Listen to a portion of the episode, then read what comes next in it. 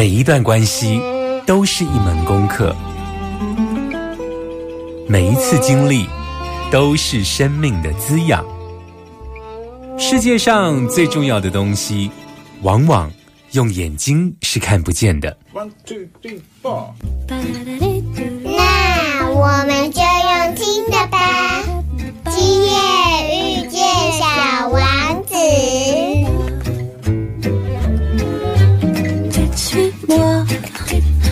là où je sais sourire, suis-moi.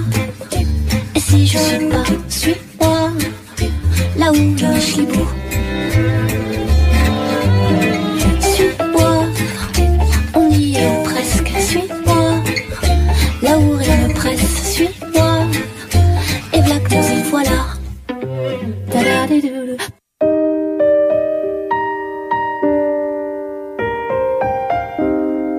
欢迎你收听《波多连播榜》，今夜 遇见小王子哦。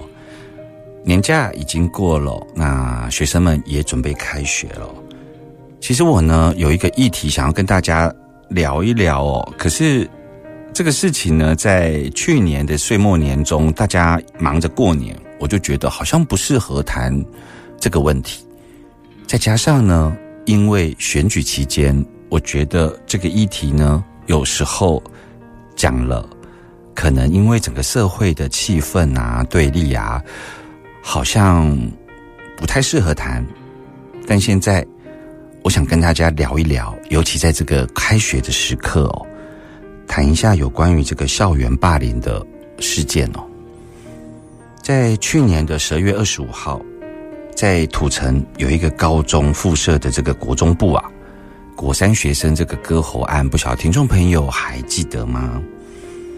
这件事情在当时造成了社会很广泛的讨论，而我那时候呢就忍住哦，一方面在选举，二方面其实我觉得那个时候的对立气氛，把它放在加害者跟被害者的天平两端在看这件事情。而今天要跟大家聊之前呢，我想要问一下听众朋友，你们有没有看过这个《鬼灭之刃》啊？我在看这个《鬼灭之刃》的时候啊，其实我认为它就是所谓的修复式正义耶。你知道为什么吗？因为修复式正义啊，最重要、最重要的前提就是这些加害者要真心的知道自己做错了什么事。《鬼灭之刃》里头有没有那个每一集的鬼啊？他们呢会忘记自己在当人类的时候的所有记忆哦。他因为某一件事情，可能是嫉妒，可能是愤怒，可能是仇恨，然后他们变成了鬼哦。但是他不记得在人间的记忆，他是紧抓着他当时的一个情绪，然后呢就变成鬼了。其实很多的加害者，很多的犯人，他犯行之后，他没有悔意，为什么呢？因为他不觉得自己做错，他还紧抓着那个情绪不放。但是如果有一个空间，有一双温暖的手，愿意跟他谈一谈，这个空间才有机会释放，让他能够想一想，他当初为什么做这件事情。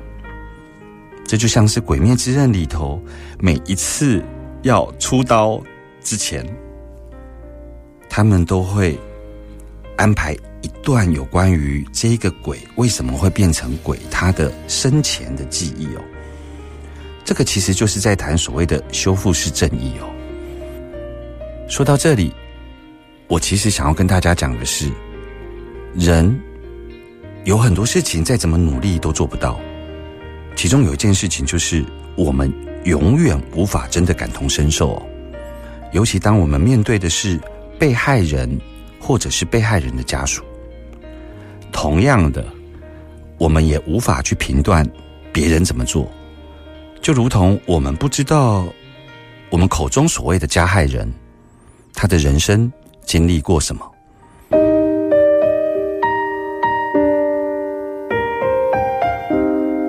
欢迎你多登来波多联播网，今夜遇见小王子哦。今天要花点时间在开学的这个时候，跟大家聊一聊有关于这个割喉案，也就是校园霸凌这件事情。这国三的割喉案呢，当它引起了轩然大波之后呢，这个受害者的家属他提了一个反 face。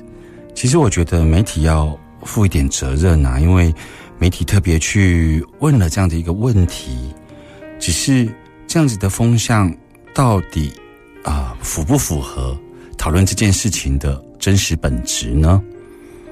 你看哦，嗯，我们在讨论 face 或者是反 face，其实是在谈一个我们希望法律能够保护呢这个受害者，然后呢可以去制裁所谓的加害者，也就是透过整个社会秩序的最基础的底线，也就是法律来得到保障。可是听众朋友。今天这个事情是一个校园霸凌，是一个发生在校园里头的割喉案，而我们却寻求整个社会秩序的最低最低的这一个嗯法律，来以暴制暴式的来让我们彼此安全。我只想问一个问题，就是如果这样，我们为什么还要有教育部？教育？他可能要达到的是预防的工作，他不是在结果之后去做出审判，所以这是一个两个完全不同方向的命题，可是却可以在媒体上被呈现哦。既然要谈 face，就代表他要在法律上面讨论，对不对？其实啊，从我们的刑法一直到所谓的呃少事法。还有国际上的这种儿童权利公约啊，都明文规定哦，未满十八岁就是不能判处死刑哦。这个其实是一个普世的价值，也就是说，当我们享有成人的权利啊，你满十八岁你可以做什么事情的时候，相对的，你未满十八岁，也就是代表他不是法律上认可的完整的成熟人。所以他会犯错呀，也因着这个概念呢，我要说啊，你谈废死跟反废死啊，原则上是一个无效的讨论。再来呢，我们细究这一个废死跟反废死双方啊，他的目的是为了什么？其实支持死刑的目的，无非是为了要让这个犯罪率能够下降，对不对？但事实上呢，从各国的数据上来看呢，并没有显著的效果。反过来说啊，你这种废除死刑的国家，现在全世界有一百四十四个国家哟，超过十年以上的追踪，这些废除死刑的国家，或者是不执行死刑的国家，在这十多年来。发现他们在重大伤害还有这个嗯杀人的这种记录上面啊，并没有增加，甚至于有好多个国家是下降的。也就是说，也就是说，在这个目的方来看呢，这次死刑并没有达到这个应该有的效果。那废除死刑的目的是什么呢？废除死刑的目的其实只有一个。很多人都认为说啊，他可能是啊人权呐，然后可能是一种价值啊，然后认为，甚至有些人会认为他是有一点宗教意涵的讨论，就是什么人可以决定生命的结束。但其实啊，如果就社会面向来说，废除死刑只有一个目的，就是避免冤案因为死刑呢，意味着就是我们给国家拥有。处决，然后终结生命权的这个权利，对不对？那当一个国家拥有这样的权利的时候，我们就要探讨这个国家的一个政治体制啊。如果我们以北韩来讲了，所谓的独裁强权的这一种政治体制，它这个国家如果它拥有了剥夺人民生命权的这样子的一个权利的时候，也难怪。在早先，世界各地都有所谓的大屠杀，因为死刑是可以存在的呀。另外一方面，有时候可能不是政治实体的问题哦，有时候只是我们整体人类社会对这个问题还没有深刻的认识啊。你知道吗？在全世界啊，到目前为止啊，还有国家在执行死刑的其中一个犯罪项目是什么呢？是同性恋呢。包括非洲的乌干达。此时此刻的现在，都还可以因为你是同性恋而把你处死。我觉得天下父母心，现在很多人都已经知道，在科学上明白的说，同性恋可能是基因问题，因为包括人数比例都已经被换算出来了。如果我们赋予了国家能够执行这种死刑，就有可能发生。哎，今天得了什么病？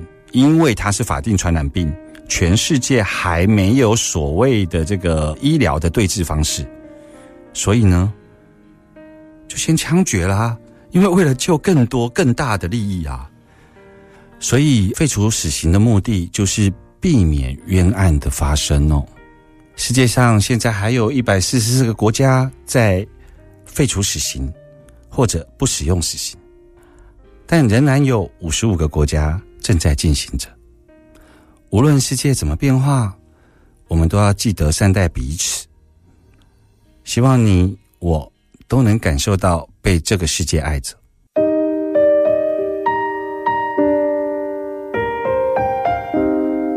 欢迎你多登来兰波多联播榜，今夜遇见小王子。在今天的节目，阿光要透过这个国三的割喉案，来跟大家谈校园霸凌的各个面向哦。在这个过程中，媒体其实还有一个资讯被我看到，那个新闻是这样报道的：这个报道里头提到说，有人在倡议啊，要恢复所谓的能力分班哦。那能力分班这件事情，我想这是很久以前的一个好不容易我们的社会才走过的这个保守思想，但在这个事件上面又重新被人家提出来哦。其实有关于这个校园霸凌事件啊，我只想问一件事情，就是听众朋友在你的这个求学过程中啊，我们的学校有没有？教导过有关于身体界限这件事呢？那我们的学校有教会我们所谓的法治教育吗？还有最重要、最重要的是，校园霸凌的这个本质啊，其实就是冲突嘛，对不对？从现象上来看，它就是冲突啊。那我们老师有教我们如何面对冲突吗？在处理冲突的这个现场啊。其实会有所谓的事件主角，也就是加害者跟被害者。在学校里头，如果有霸凌的事件，一样有加害者跟被害者，对不对？在过往，我们可能会把他们送到了教官室，或者是这个训导处，透过这个奖惩机制，让他们就范。但是。一旦校园是这个教育的第一现场，我们就必须要去面对一件事情，就是这两个学生在打架，或者某个学生霸凌某个学生，老师在这个第一现场所处理的，还有其他人，还有其他学生正在看你如何处理，而这个过程才是教育真正要面对的过程。因为它同时呈现的是，啊，有关于所谓的法治教育，还有老师如何处理冲突。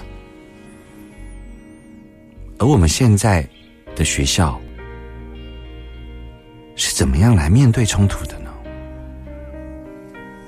就是自私的嘛，辅导室、训导处、教训府应该合一，但是教训府其实是分开的，因为大家。都希望在校园里头，只要做知识传递的工作就好了，对不对？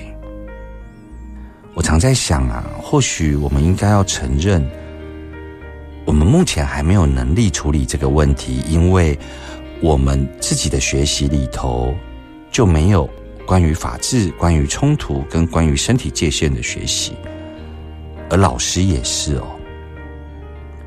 诚实的面对问题，或许是我们解决这个校园霸凌最重要的事哦。回来谈到这个能力分班呢、这个真的是好远好远以前哦。而刚好呢，我自己就是这个能力分班下的一个受害者，或应该说经验者吧。这些人呢，在谈要恢复能力分班，它意味着他们想保护这个呃受害者，听说很会念书，所以他在保护这个会念书的学生呢。那反过来说，不会念书的学生就应该面对霸凌的环境吗？有没有一种可能是，就是因为能力分班，使我们从小培养了所谓的竞争意识，而这个就是霸凌的开端呢？我想跟大家聊一聊有关于能力分班我的故事哦。你对能力分班的这一个想象是什么呢？当时我念国中的时候，一个年级有十七班，每一班呢会有三到五个被拣选出来，成为第十八班。而这第十八班呢，聚集了所谓的不会念书、逞凶斗狠的学生，而我当时是那个不会念书的学生呢。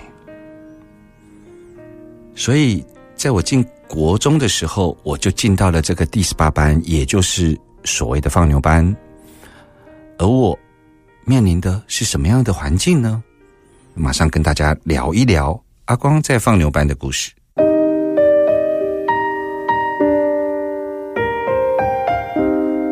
南给小豆登来波多连播榜，今夜遇见小王子哦，要持续的来跟大家聊一聊我在放牛班所发生的故事哦。在国中的时候呢，我被编到第十八班，也就是所谓的放牛班。而我当时所面临的这一种教育环境哦，其实是这样的。我呢，从小我们家庭呢就吃素，所以呢，大家还记得那个我们以前带便当会蒸便当，对不对？那因为吃素的关系，没有肉，然后在以前又没有这么多的这种菜鸟店嘛，就是卖这种呃素鸡、素鸭、素鹅这种菜鸟店。所以以前都是以蔬菜为主哦，或者是豆皮、豆包、豆干。那我记得当时我妈妈非常的爱我，他们就觉得说，因为那个蒸便当的那个铁笼啊，我讲到这里，大家应该都有那个画面跟那个味道飘出来，对不对？因为各家的饭菜都放在同一个地方来蒸哦，所以它就有一股说不出来的味道哦。那我的妈妈就觉得说，啊，这小孩子跟着他一起吃素，那至少来帮他做一个新鲜的吧。所以我的爸爸呢，每天十二点就会在校门口，有时候因为做生意嘛，有时候最晚会到十二点十五分，然后我就会在校门口拿了我妈妈制作的便当，然后我去哪里呢？我并不是回去教室吃饭哦，我就跑到福利社。以前学校福利社小小的，没有卖很多东西，然后中午的时候就是去排买肉包啊、买便当啊、买果汁啊等等的。诶，那我已经拿了我们家的素便当，那为什么我还要再去买便当呢？因为啊，我在放牛班里头，国一进去，我就是那一个不会读书的学生哦，我并不是那个逞凶斗狠的学生。所以自然而然，我要当跑腿去帮别人来买便当。那国中中午用餐时间只有四十分钟，接下来就要休息，对不对？午休。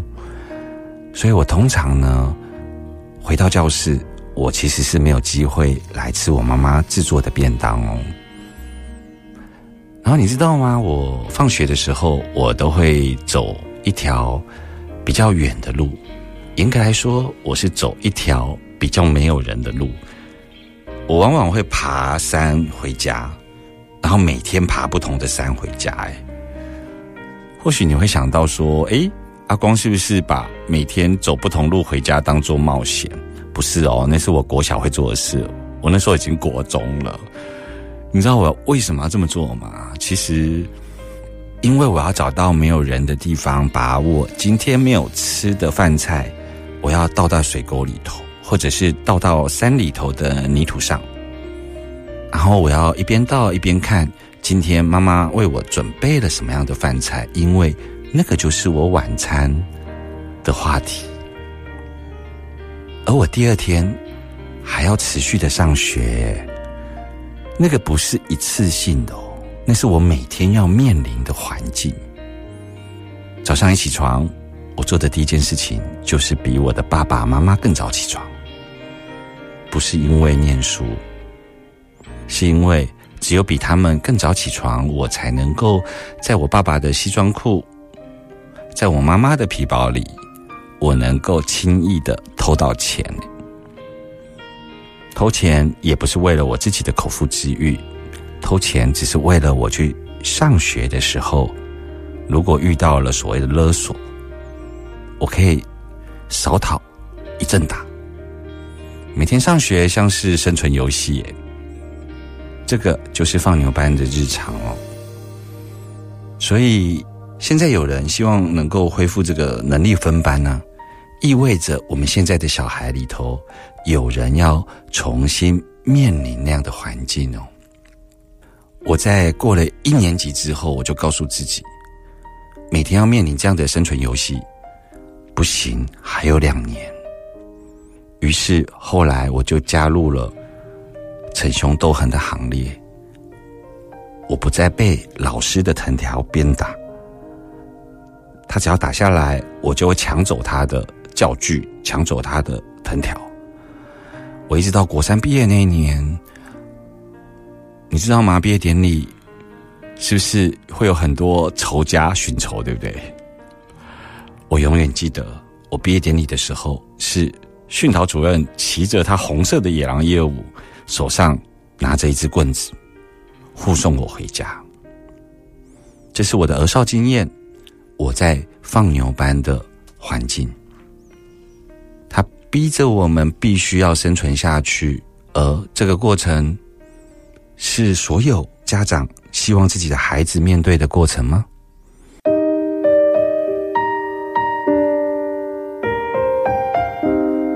继续都登阿兰波多连播帮，今夜遇见小王子。刚刚呢，跟大家聊到阿光读放牛班的经验哦，真的有一点像是有一些受刑人有没有进去？关了之后越关越大条，为什么？因为能够连接的资源越来越多了。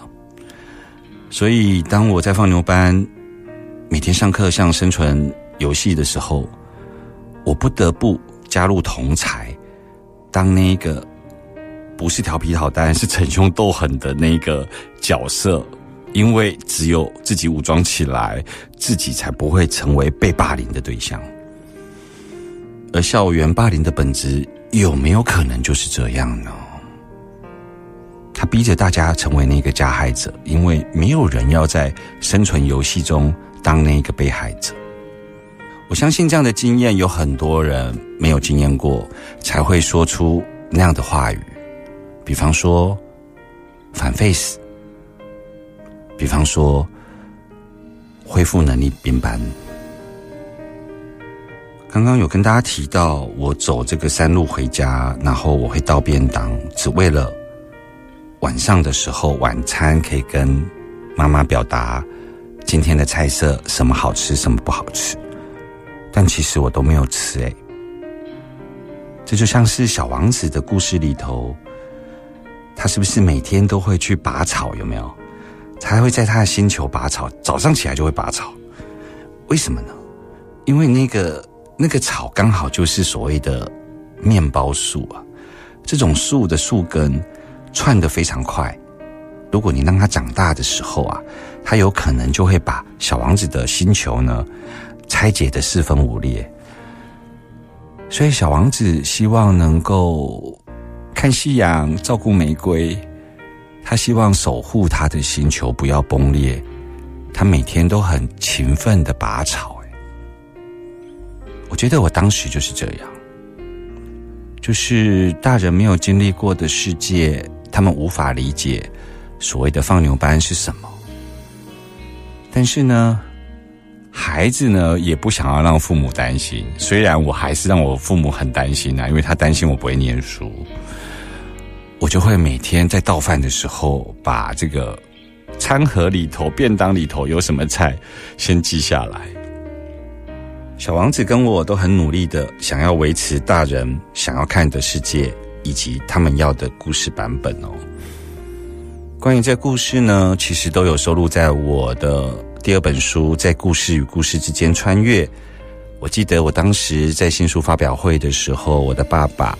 然后我的弟弟、我的家人坐在台下，这是他们第一次听过的故事。我回家的时候，爸爸说：“我从来不知道你在国中的时候面临的是这些。我每天只是觉得能够为儿子做这件事情是一种爱的付出。可是这些我有收到，我也每天的维持他们想要的样子哦。”四一零教改已经三十多年了耶，我不晓得听众朋友记得这个教育活动吗？当时我应该是高中了，我永远记得啊，那个是台湾第一个有关于教育议题走上街头的这个游行，那个 T 恤上面就是写着“为下一代而走”。衣服上呢是用蜡笔的这种笔触画了一个大人牵了一个小孩，是用那种简约的方式，有没有？啊，一个圆圈，然后下面这样一竖下来的那一种简约方式，一个大人牵着一个小孩，小孩手上有各种颜色的气球。他用蜡笔主要是要凸显这一种嗯非常童趣的去指出教育的主体是孩子的未来哦。我想现在。这一些人都已经当爸爸妈妈了，因为你想想看嘛，他大概是在阿光高中的时候，三十多年前。现在这些人都已经有下一代了。我们现在的校园里头的这些孩子啊，有没有人还跟阿光一样呢？是住在自己的星球里头？我想，如果有校园霸凌的存在，就会有一些孩子。住在自己的星球，包括你现在所收听的节目，阿光跟你讲的故事，以及阿光碎碎念的主持风格，你知道吗？这些都是跟我的儿少经验有关呢。很多人以为阿光写写亮，是因为自己的讲故事的叙事方式哦，甚至于。啊，人到中年之后，包括一些社经地位所带来给你的这种话语权啊，比较少会有人挑战你。于是呢，我们很少去往内看，为什么我们是这样子的说话方式？我一直到去年呢，我才意识到，这个谁谁良跟我的儿少创伤有关。我小时候因为念放牛班，所以呢。我每次跟我的母亲讲说：“哎，我们学校下个礼拜要远足。”这句话听起来直数句，对我妈妈听到的就是：“你是不是要骗我的钱去打电动？”我们以前教室后面不是有布告栏吗？我会跟我妈妈说：“哎，这个礼拜六班上被要求要去布置布告栏，因为会有布告栏比赛。”在我妈妈的经验里头，我的姐姐非常会念书，她一路都是自优生，所以我妈妈当时就回答我说：“啊，为什么你姐姐不用去布置布告栏？啊，为什么你就这么多活动啊？”无法怪我妈妈，你知道吗？因为同样嘛，同样这个家庭的孩子啊，为什么他没有听过姐姐？需要做这些活动啊？为什么你就有这么多活动？因为能力分班呢？因为这些人只要好好念书，什么事情都不用做。所以啊，我后来就发现，我之所以会把很多事情讲得很细节，或者是会重复、重复、重复的一直把同一件事情、同一个讯息，然后不断的说。我活了五十年，我一直以为那是因为我的人格特质很细心哦。我到去年才知道，原来我这种说话方式，是因为从小我就必须要不断的证明我说的是真的，好辛苦，对不对？能力分班的另外一群人其实也好辛苦。当我跟我姐姐分享我的发现的时候，我姐姐说：“虽然我不用参加那么多活动，不用参加体育课，不用参加各种比赛，但是你知道吗？成绩好是我唯一能够让大人看见我的方式。而我因为成绩不好，所以我必须用别的方式让大人看见哦。孩子想让大人关注。”各自用各自的方式。